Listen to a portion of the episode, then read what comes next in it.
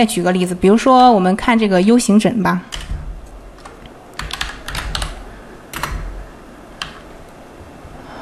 好，U 型枕，记着要点这个订单从高到低排序。好，我们可以看到这个 U 型枕，你看它销量第一的是两千三百多，然后一千多，一千多。这个 U 型枕相比刚刚那个衬衫、男装衬衫，还有我们查的这个女装连衣裙来说，它的这个销量可能更小一点儿，对吧？然后市场好像没有他们那么大。但是我也给大家说了，你不同类目的话，你这个销量肯定是不一样的，市场潜力也是不一样。但是在 U 型枕，嗯，这个类目来说的话，它这个两千多还有一千多的销量也是很不错的一个数据的。所以我们去做 U 型枕这个也是可以的。然后还有一点就是，咱们刚刚不是点这个订单从高到低排序了吗？这儿所出来这些数据啊，是半年的一个销量的数据。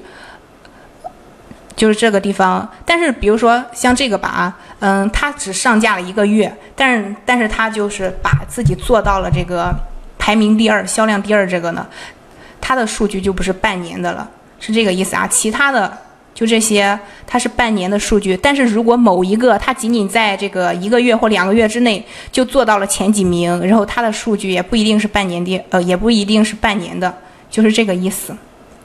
这个数据的话，它是半年会刷新一次的。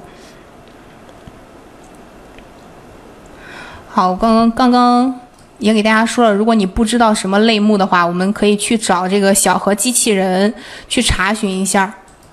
好，我们现在比如说随便打开一个枕头，那这个产品的 ID 在哪里呢？就在这个链接的最上面。这里不是有一个点儿 HTML 吗？老师怎么看出来只上架一个月的？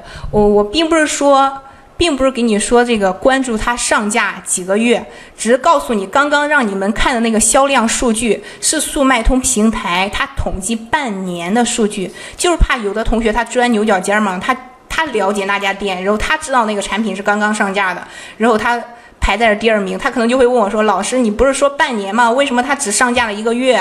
他就排在那儿了。我的意思是指，它虽然是从高到低排序的，但是有的呢，它不一定是半年的顺序，半年的数据，人家只上架了一个月，人家就做到了第二名，他照样也可以排在那里，可以明白吗？这个意思？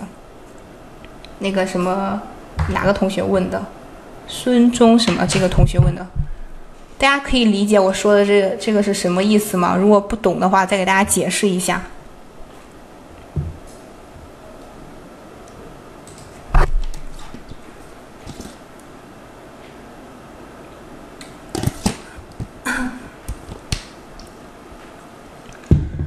就是想知道这个店家上了多久，卖了多久。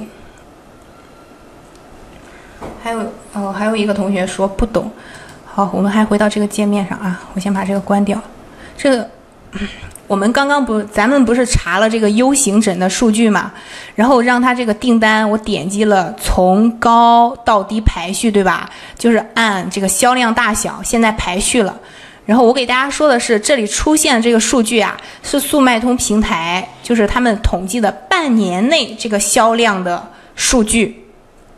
但是，比如说这个产品它是你自己的，然后你自己上架了一个月，你做到了行业第一、行业第二，它照样也是可以排在这里的。这个时候就不是就不是说半年数据，它只上架一个月，它肯定没有半年，是不是？就这个意思。好，那个刚刚问的那个同学，现在对这个还有疑问吗？如果没有疑问的话，我们接着往下看了。因为听课的同学还有还有很多，他们就是还有其他方面的问题，我们先把这个课给讲完，再统一回答大家的问题。